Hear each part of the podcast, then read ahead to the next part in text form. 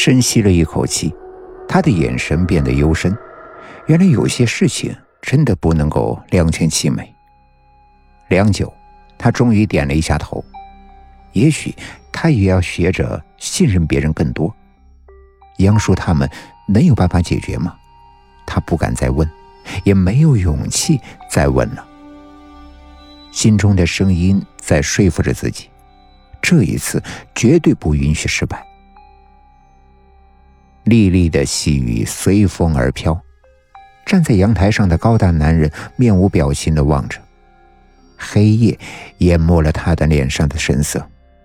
一根香烟递到他的面前，他一怔，以着昏黄的光线望着来人，冷冷的接过，随手接过了火，轻轻的吞出了烟雾。你为什么不和你的朋友道别？果然是很冷漠的声音。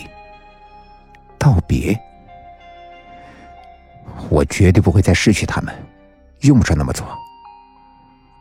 潘哲熙平静的回应着他，没有看到他的眼里一闪而过的火花。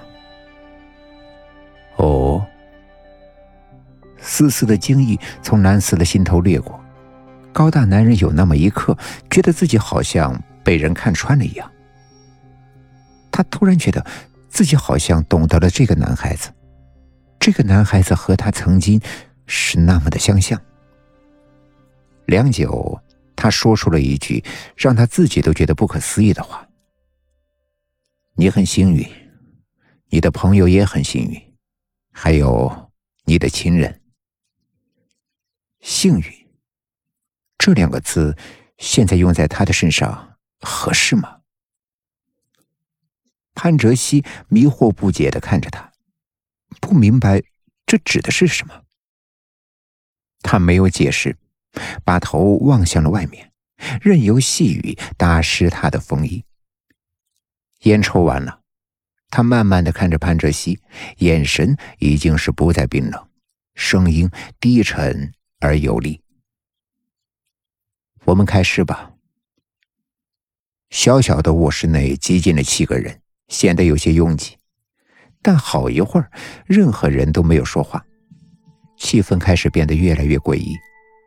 尚阳看了看蔡佳明和兰若寻一眼，努力的控制内心的恐惧，轻声问：“现在开始了吗？”叫做蓝斯的高大男人点了点头，平淡的说：“这间房子有三间睡房，等一会儿。”我每救活一个人，就把那个人送到另外一间房间里。这里太挤了，但注射过程要同时进行，所以现在要在这里。扑通的一声，每个人的心里都打了个突，不清楚接下来要面对的是怎样的一种情况。由于每个人的体质不同，先注射的针剂到死亡的正常状态，就是没有心跳、脉搏。呼吸会有一段时间，而接下来我要注射的救命针剂，也由于你们每个人不同的身体状况，而在不同的时间内才会有反应。因此，在打了之后，我要杨和你的夫人帮我数时间。如果超过了五分钟，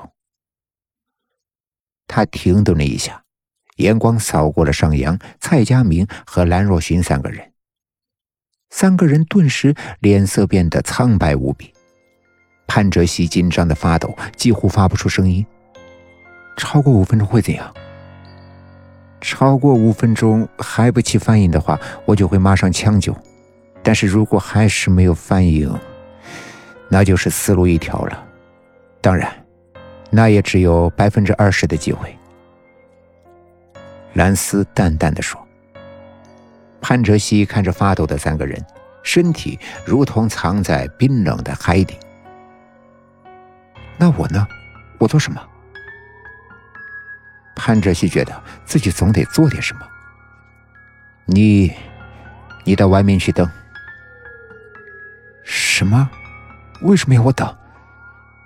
他生气的刚想问为什么，杨雨婷按住了他，在他的耳边轻声的说：“小谢。”在外面等着吧，一会儿这里的情况绝不会是你想看的。什么？为什么这么说？是他把事情想的太简单了吗？潘哲熙呆若木鸡，不知道该怎么做。三道目光注视着他。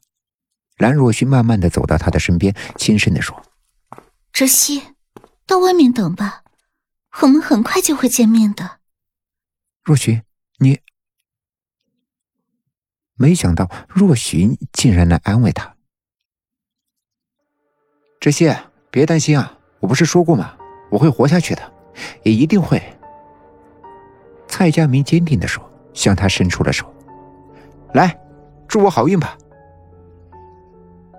啪的一声，重重接容的一掌震回了潘哲熙的心。突然，他觉得血管里又有了温热的血液在流动了。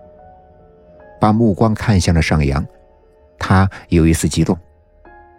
尚阳，你，你，哎，我是哲熙你啊，你真是个婆妈的！我不是说过吗？这次去天堂走一趟嘛，很快就会回来，我还没有舍得死呢。尚阳冲他笑笑，一副志在必得的表情。